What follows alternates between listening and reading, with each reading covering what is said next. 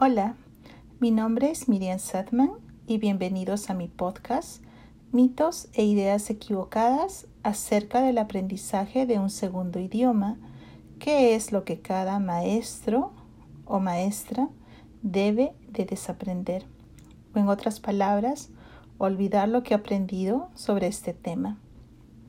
Este podcast consta de cinco episodios y el día de hoy trataré sobre el tercer episodio que es el tercer mito, que lleva por título El mayor tiempo que los estudiantes estén en un ambiente de un segundo idioma hará que ellos aprendan más rápido este segundo idioma.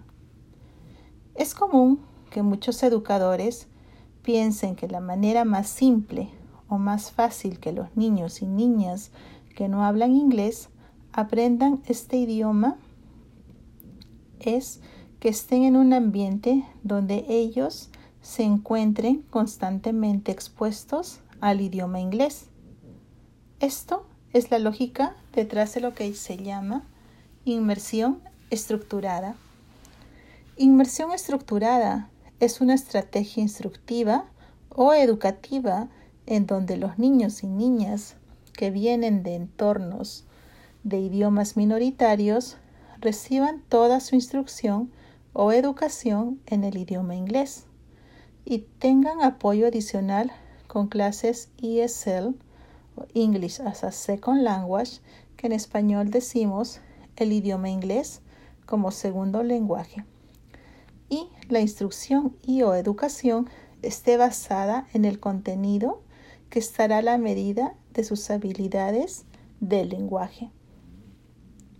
Educación basada en el contenido o en inglés Content Based Instructions, CBI, es un método de enseñanza de un segundo idioma en donde la enseñanza está organizada en base al contenido o información que los estudiantes reciben utilizando el lenguaje o, idioma que están tratando de aprender en vez de usar su lengua materna.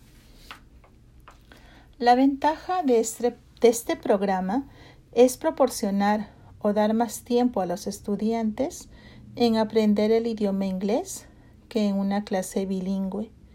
Uno puede pensar que los niños y niñas, al escuchar y usar más el idioma inglés, hará que sus habilidades en aprender este idioma se desarrollen rápidamente.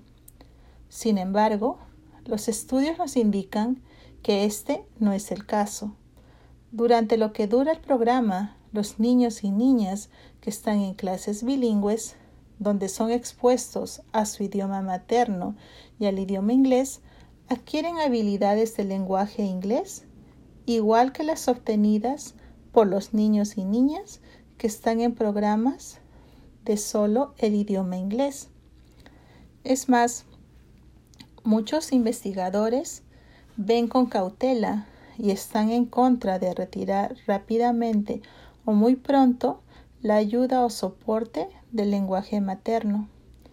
Hay mucha evidencia en donde las habilidades de comunicación oral en un segundo lenguaje pueden ser adquiridas dentro de los dos o tres años pero pueden tomar de 4 a 6 años en adquirir un nivel de proeficiencia para entender el lenguaje en sus usos de instrucción. La pregunta que nos hacemos ahora es, ¿esto qué significa para el maestro?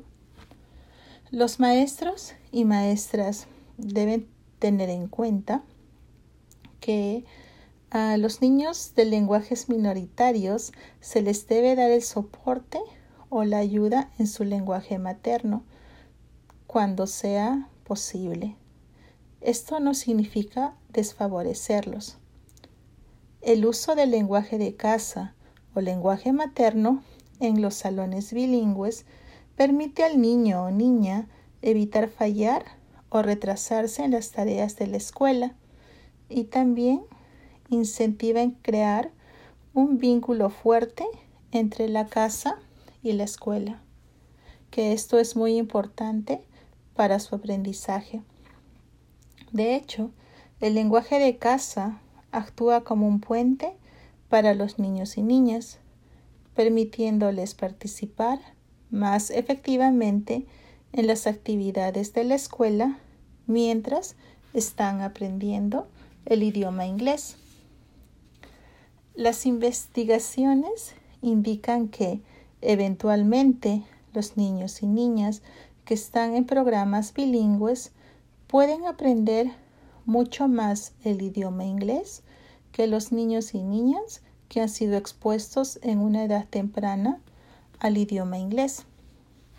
Es más, si el niño o la niña es capaz de adquirir habilidades en leer y escribir en su primer idioma o lenguaje materno, cuando sea adulto, él o ella podrá ser efectivamente una persona bilingüe, teniendo una especial ventaja en las carreras profesionales y técnicas. Por otro lado, los niños y niñas que usan el lenguaje de la mayoría o el lenguaje común que se habla en el país, que están en programas de inmersión de lenguajes foráneos o extranjeros, han mostrado el beneficio la exposición intensa y extendida a un lenguaje extranjero. Una investigación canadiense muestra claramente que la inmersión de los niños y niñas en un lenguaje extranjero no es un impedimento para aprender el material de enseñanza o contenido en ese lenguaje, siempre y cuando el lenguaje materno continúe en su desarrollo y actúe como soporte. Esto es todo lo que les puedo decir sobre este tercer mito, que lleva por título el mayor tiempo que los estudiantes estén en el ambiente del segundo idioma hará que ellos aprendan más rápido este segundo idioma. Espero que la información que han escuchado sobre este tercer mito les sea de utilidad, especialmente si son maestros o maestras bilingües. Gracias por escuchar este tercer episodio de Los mitos e ideas equivocadas acerca del aprendizaje de un segundo idioma. ¿Qué es lo que cada maestro y maestra debe de desaprender? O en otras palabras, olvidar lo que se ha aprendido antes. Y los invito a escuchar el cuarto mito sobre este tema, el cual lleva por título Los niños adquieren o aprenden un segundo idioma una vez que lo pueden hablar. Nuevamente gracias y tengan un buen día.